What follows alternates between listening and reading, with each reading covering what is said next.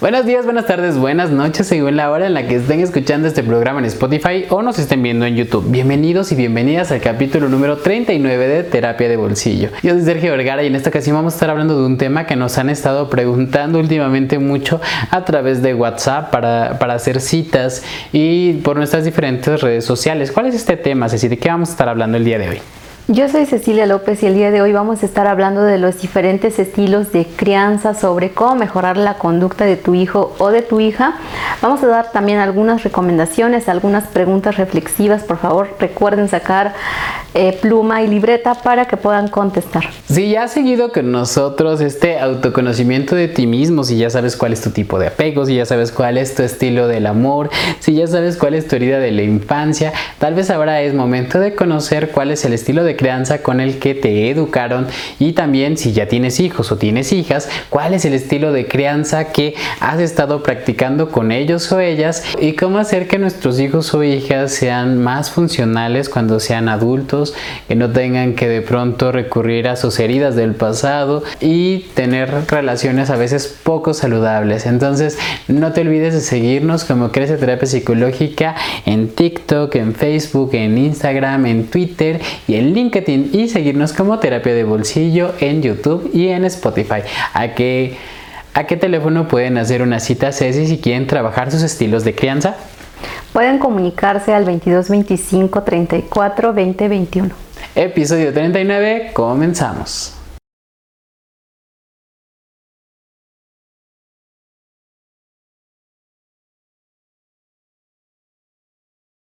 Vamos a comenzar con este programa que tiene mucho que ver con algunas preguntas que nos han estado haciendo a través de redes sociales, a través de eh, WhatsApp. Las personas están preguntando para poder hacer citas y les está interesando mucho cómo mejorar la conducta de mi hijo y pues nosotros lo vamos a ver a través de los estilos de crianza. ¿Qué son los estilos de crianza?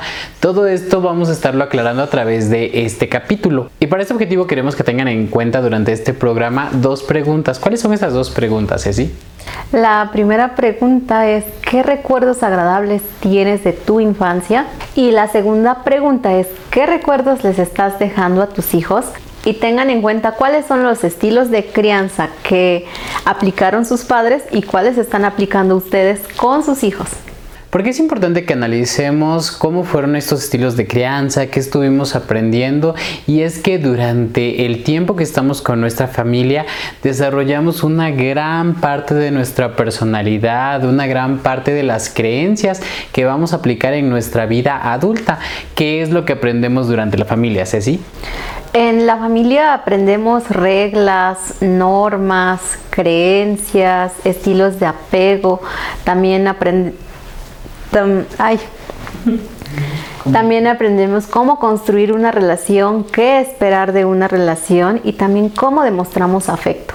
En muchas ocasiones durante el proceso de psicoterapia con adultos nos vamos dando cuenta que las personas tienden a replicar aquello que vieron en su casa para que cuando perciban algún tipo de violencia les parezca raro o les parezca normal va a determinar muchísimo de lo que van a tolerar. También es importante porque aprendemos las formas de demostrar afecto. Muchas veces, por ejemplo, los usuarios tienden a demostrar afecto de la misma manera en que lo vieron en sus casas.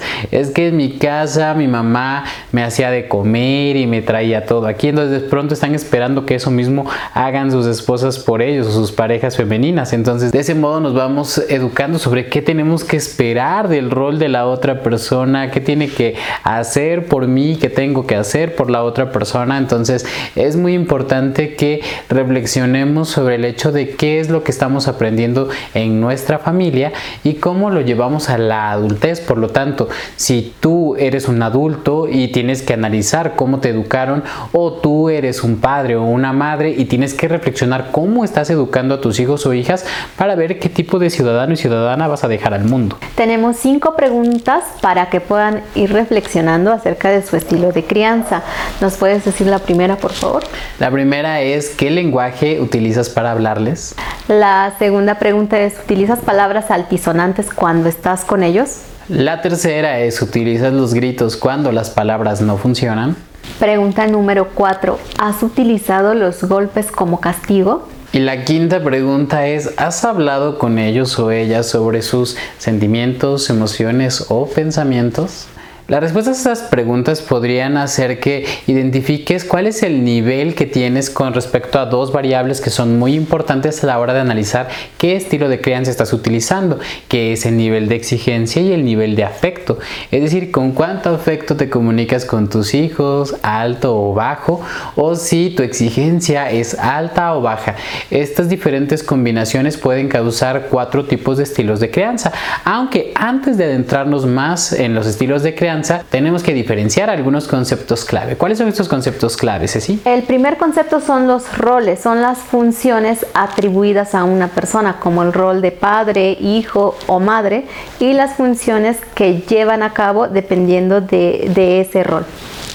La jerarquía es una estructura que tiene un orden ascendente o descendente, es decir, siempre se sabe quién manda sobre quién y quién tiene que obedecer. Entonces, la jerarquía tiene que ser muy clara dentro de una estructura familiar. Se le denomina crianza al acto y consecuencia de criar, es decir, educar, alimentar a un ser vivo. Por lo tanto, los estilos de crianza es este conjunto de actitudes, pensamientos, conductas, comportamientos que llevamos a cabo para poder educar a este ser vivo, es decir, cómo me comporto, cómo le hablo, cómo le expreso afecto, cómo determino las reglas, las consecuencias. Todas estas variables determinan el estilo de crianza que estamos eh, comunicando a nuestros hijos. ¿Cuál es el primer estilo de crianza que vamos a analizar, Ceci? El primer estilo de crianza es el autoritario que se caracteriza por un bajo nivel de afecto y un alto nivel de exigencia. Esto hace a que los padres sean controladores, no escuchen las opiniones de sus hijos y los hijos pueden reflejar conductas temerosas o por el contrario, conductas rebeldes, lo cual hace que no tengan autonomía y tengan baja autoestima. Por ejemplo, la herida de injusticia se encuentra caracterizada regularmente por padres que son demasiado estrictos, que impiden que los niños se puedan comportar como niños. Hay demasiadas reglas que seguir, demasiadas cosas en las cuales o puedo terminar siendo un niño bueno o un niño malo, tiendo a la autocomplacencia de mis padres. De pronto pues intentaré ser lo mejor posible para recibir ese afecto que parece que solo me lo darán a, a menos que cumpla con esas reglas y normas que son demasiado estrictas. Entonces impiden a los niños pues que sean niños. Sí, y cuando los niños no tienen autonomía pueden llegar a ser dependientes o codependientes, es decir, necesito que me necesiten o necesito de alguien. Entonces, entrar en estos roles cuando están dentro de una relación de pareja. A través de estos estilos comunicativos también es muy común que eh, este tipo de imposiciones de alguna manera también los hijos lo puedan percibir como algún tipo de traición cuando no tomas en cuenta mis necesidades particulares y de pronto sencillamente me demandas que tenga que hacer algunas cosas. Entonces las demandas regularmente detienen el flujo del amor. Entonces no le estás pidiendo, le estás exigiendo que tiene que comportarse de ciertas maneras. Por lo tanto puede desarrollar cierto tipo de negativos hacia sus padres. Sí, la forma en cómo los niños perciben la realidad pues tiene que ver mucho con su, con su temperamento. Es decir, las cuestiones genéticas, la forma en cómo perciben la realidad. Eh, por ejemplo, también puede sentir abandono cuando prácticamente le están exigiendo que abandone sus necesidades de niño para estar cumpliendo ciertas reglas. Entonces, dependiendo de cómo lo perciba, es la herida que va a surgir en esta persona. Incluso puede sentir rechazo. Si lo tomas en cuenta desde este punto de vista, ¿qué pasa si no puedo cumplir con tus exigencias? Entonces no soy digno de amar. Por lo tanto, me sentiré rechazado por ti. El estilo permisivo regularmente es practicado por algunas personas que podemos identificar como padres niños en abandono. Este estilo se caracteriza por un nivel de exigencia bajo y un nivel de afecto alto. Entonces en este sentido es todo amor hacia los niños y nada de límites. Por eso es que estos niños pues al crecer sin reglas, sin normas, son niños que tienen un bajo nivel de, de tolerancia a la frustración, ya que regularmente allá afuera las demás personas, los demás adultos, los demás niños, cuando lleguen a la primaria, a la secundaria, a la prepa, pues los van a ver como niños caprichosos que quieren que las cosas ocurran como ellos quieren que se hagan y obviamente no van a tolerar a las personas que hagan cosas distintas. Por lo tanto, eh, les hace mucho mal a, a los niños que no les establezcan límites desde casa. Normalmente cuando son padres primerizos en ocasiones suelen eh, ser permisivos o también cuando son hijos o hijas únicas vienen de, de, padres permisivos porque hay mucho afecto precisamente como es es la característica de, tener alto nivel de afecto y bajo nivel de exigencia. Es como si todo lo que me pidas, pero realmente, como menciona Sergio, pues no desarrollan esa tolerancia a la frustración y actúan como si todo fuera como, como ellos desean las cosas. Pueden tener baja tolerancia a la frustración y esto puede ser a que sus emociones se desborden y también eh, al no cumplir sus expectativas pueden llegar a ser violentos en ocasiones. ¿Cuál es el tercer tipo de estilo de crianza, Ceci? El tercer estilo de crianza son los padres negligentes o indiferentes que se caracteriza por bajos niveles de afecto y bajos niveles de exigencia. Esto significa que los padres se mantienen ausentes u ocupados en otras cosas, pero no se involucran mucho en la crianza de los hijos.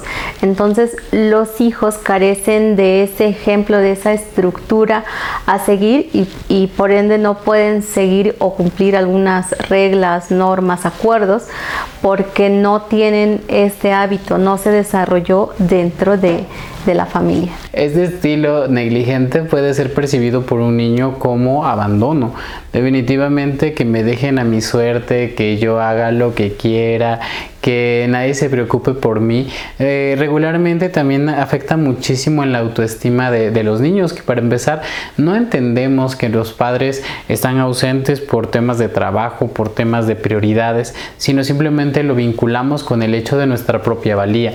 Entonces yo no debo ser alguien valioso, por eso es que mis padres no me dedican tiempo. Y esta cuestión de aprender a seguir reglas, pues no se desarrolla de la nada, necesitamos a alguien que nos dé estructura somos niños, no podemos sencillamente imaginarnos cómo funciona una sociedad, sino que son los padres justamente los que nos dicen esto es lo que existe, hay consecuencias, eh, puedes herir a otras personas con tus actos. Los niños no sabemos cómo autorregularnos, por eso necesitamos un adulto que nos regule y ese es el adulto que necesitas ser tú. Si de pronto tú como, como adulto que tuviste padres negligentes, tienes que ser tu propio adulto, desarrollar esta parte de ti en el que te des todo aquello que tuviste como carencias cuando eras niño para que tu autoestima mejore, para que te sientas mejor contigo mismo. Entonces, eh, la crianza fue responsabilidad de nuestros padres pero las heridas que se causaron, pues nosotros tenemos que poder encontrar la manera de sanarlas. Sí, sobre todo si no se sanan estas heridas, normalmente se repiten, se repiten esos patrones de conducta y les podemos pasar esa misma herida a, los hijos, sobre todo en esa edad, en, el periodo en el periodo sensoriomotriz, en donde todo tiene que ver con ellos y todo es personal, todo tiene que ver con su, con su merecimiento, el hecho de que no merezco que, que mis papás me dediquen tiempo, ¿no? Entonces, y, y más si el lenguaje del amor, por ejemplo, es tiempo de calidad. Entonces es completamente injusto a esa edad que no les estén cubriendo sus necesidades afectivas. existe un cuarto tipo de estilo de crianza, este es el democrático. Este estilo de crianza democrático se caracteriza justamente porque hay altos niveles de afectos y altos niveles de exigencia. Es decir, no tiene por qué estar peleado el uno con el otro. Regularmente los padres que educan bajo un estilo de crianza democrático imponen reglas, vigilan que se respeten, los niños están acostumbrados a horarios, a tareas específicas, que no son obligaciones, sino responsabilidades, algunas cosas que tienen que realizar dentro de la casa.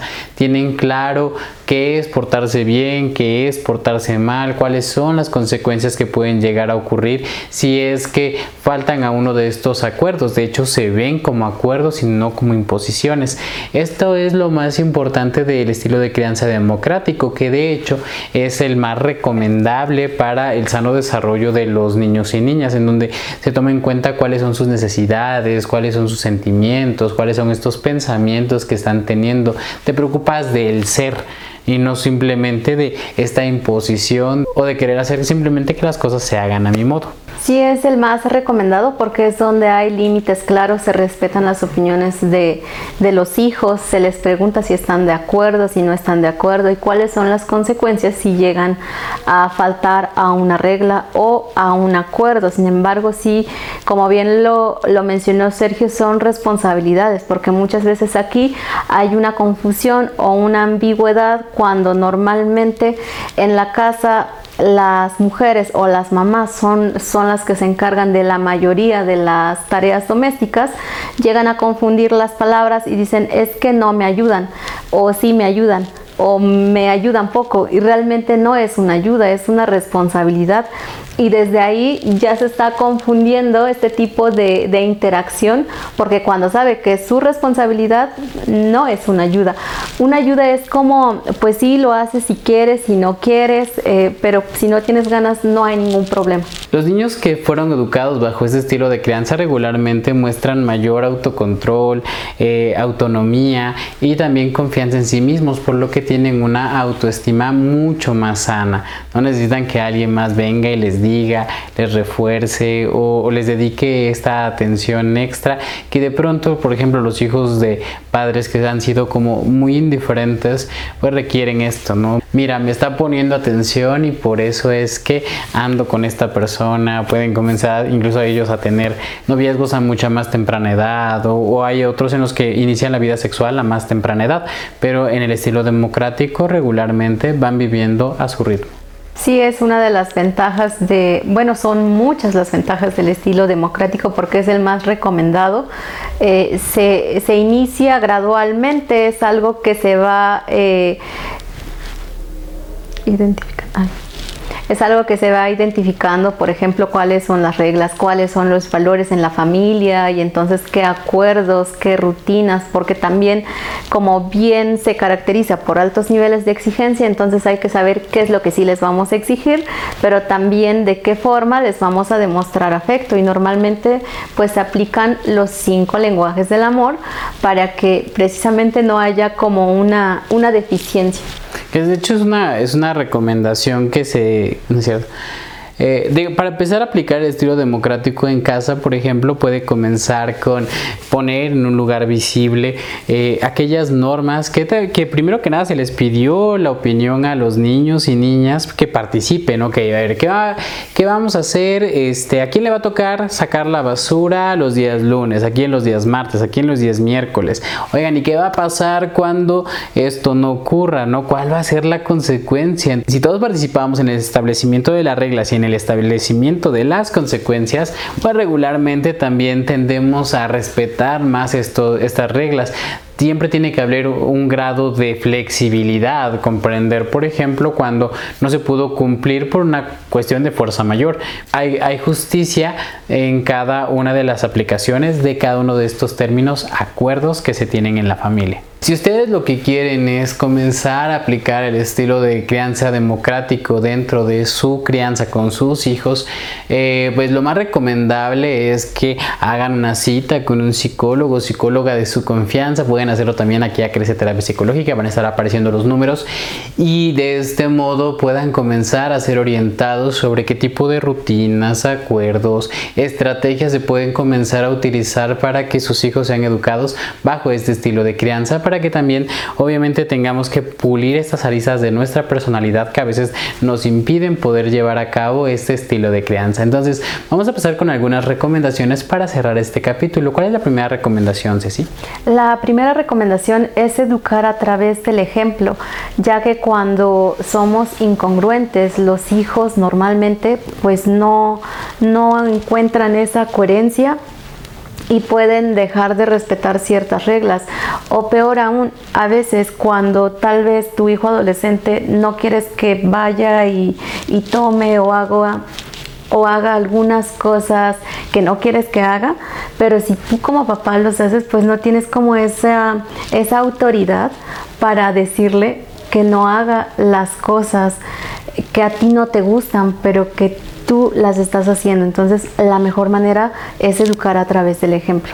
La segunda recomendación es que tienen que aprender a practicar la inteligencia emocional dentro de la familia, es decir, no ignorar el hecho de que somos seres emocionales y que toda acción que hagamos va a tener una repercusión en la emocionalidad de uno de tus hijos. Por ejemplo, ¿qué pasa si falto a uno de sus concursos, algo que sea importante para ellos? ¿Qué pasa si no tomo en cuenta la empatía a la hora de expresarme o hacer una crítica que puede ser constructiva o destructiva según esta conciencia que tenga sobre sus emociones. Por lo tanto, la inteligencia emocional también es una habilidad que puede desarrollarse en psicoterapia y que es importante para poder no transmitir todas estas cuestiones negativas de mi personalidad a mi hijo o hija o cómo dejar de transmitir mi propia herida, comprender mis propias emociones, gestionarlas para poder eh, gestionarlas para no explotar a la hora de que pues mi hijo en algún momento va a ser rebelde, no me va a hacer caso, eh, voy a tener que ser mucho más estricto, pero no dejar que estos arrebatos emocionales nos hagan que les gritemos, les peguemos, desarrollemos cualquier tipo de violencia, crítica destructiva hacia nuestros hijos. Por lo tanto, desarrollar tu inteligencia emocional como padre es uno de tus grandes retos y que tienes que perfeccionar. ¿Cuál es el tercero, Ceci? La tercera recomendación es enseñarles a tomar decisiones de acuerdo a su edad. Por ejemplo, si es eh, una niña de 6 años, tal vez ya puede decidir qué ropa ponerse, qué zapatos, cómo peinarse, como cuestiones muy básicas. Cuando ya son un poco más grandes, son adolescentes, pues tal vez qué tipo de libro quiere leer, eh, cuáles son aquellas rutinas o actividades de, su interés. Entonces, dependiendo de, de, la edad de los hijos, es como tienen que ir tomando sus propias decisiones. La cuarta recomendación es utilizar peticiones en lugar de demandas. En este sentido, las peticiones permiten el flujo del amor mientras que las demandas detienen el flujo del amor. Es decir, si yo te pido que saques la basura, pero porque tenemos un acuerdo, es muy diferente de, oye, ¿a qué hora vas a sacar eso, chamaco cochino, por ejemplo? Entonces, obviamente, cuando le estoy demandando que sea de una manera... Eh, cuando le estoy demandando que cumpla con mis exigencias, pues regularmente eso detiene el flujo del amor y regularmente lo vemos como un tipo de agresión a nuestra forma de actuar, de pensar. Regularmente tendemos a pensar de una manera adultocéntrica. Quiere decir que eh, no recuerdo que antes cuando yo era niño el tema de la basura, el tema del orden, realmente no eran prioritarios para nosotros. Entonces de pronto queremos pensar que nuestros hijos son adultitos chiquititos que tienen que pensar o ya deberían de tener como cierto tipo de madurez que nosotros mismos no teníamos cuando éramos niños. Por lo tanto es importante medir la manera en la que pedimos las cosas, no demandar porque eso detiene el flujo del amor. ¿Cuál es la quinta y última recomendación que vamos a dar el día de hoy, Ceci? La quinta y última recomendación es identificar cuál es su lenguaje del amor. Por ejemplo, tal vez si prefiere los actos de servicio, tiempo de calidad, tal vez palabras de afirmación o posiblemente es contacto físico, tal vez le gusta más recibir regalos. Entonces el identificar cómo se comunica y de qué manera le gusta recibir afecto es muy importante para cubrir sus necesidades afectivas. De hecho, pueden ir a ver nuestro capítulo, eh, Los cinco lenguajes del amor, para que puedan entender cómo es que su hijo prefiere recibir afecto. Eh, por ejemplo, imagínense que ustedes le dan muchísimos regalos y su hijo no tiene el mayor interés, es decir, así como, ah, otra cosa, otro regalo que me estás dando, cuando en realidad lo que tal vez él quiere es un abrazo, o lo que quiere es que le digas lo orgulloso que estás de él, o lo que quiere es que vayan y pasen un tiempo en el parque, porque lo que necesita es este tiempo de calidad, o de pronto lo que quiere es que te sientes con él y le ayudes a comprender una tarea, porque le es difícil, eso es un acto de servicio. Entonces, ¿quién es que, o, o tal vez lo que está esperando de ti es el regalo de la presencia, es decir, que estés en momentos importantes de su vida. Es muy importante que los aprendas a distinguir, pero si no sabes cuál es su lenguaje del amor, es importante que empieces a aplicar estos cinco lenguajes a su vida, porque todos merecemos ser amados, todos merecemos que las personas se preocupen por nuestra emocionalidad, todos fuimos niños en alguna ocasión y también sufrimos de estas carencias, por lo tanto es importante que puedas hablarles con estos lenguajes, que los comprendas, que los aprendas a hablar, porque es que es eso, es justamente, tal vez yo hablo italiano y mi hijo habla chino y nunca me va a entender que le estoy diciendo que, que le amo porque no sé hablar su idioma. Entonces, estas han sido las, las, recomendaciones, es solamente una introducción, el tema de los estilos de crianza, de cómo de cómo comenzar a aliviar las tensiones, por ejemplo, con nuestros hijos. Se puede solucionar, por ejemplo, eh, ya sea tú tomando algún tipo de terapia donde te enseñen estilos de crianza o ya sea que tus hijos asistan para aprender a cumplir con algunos tipos de, de límites y comprender sus propias emociones o o también a través de la terapia familiar, que es una forma diferente en la que todo el sistema se pone de acuerdo para poder hacer todas estas normas y en el que todos cooperen si es que tal vez en casa no han podido llegar a esta dinámica. Recuerden que pueden suscribirse para recibir más contenido de valor. Estamos como Crece Terapia Psicológica en todas nuestras redes sociales y como Terapia de Bolsillo en Spotify. Y, si quieren agendar una cita, comuníquense al 22 25 34 20 21. Esto ha sido todo por el día de hoy. Nos vemos en la próxima.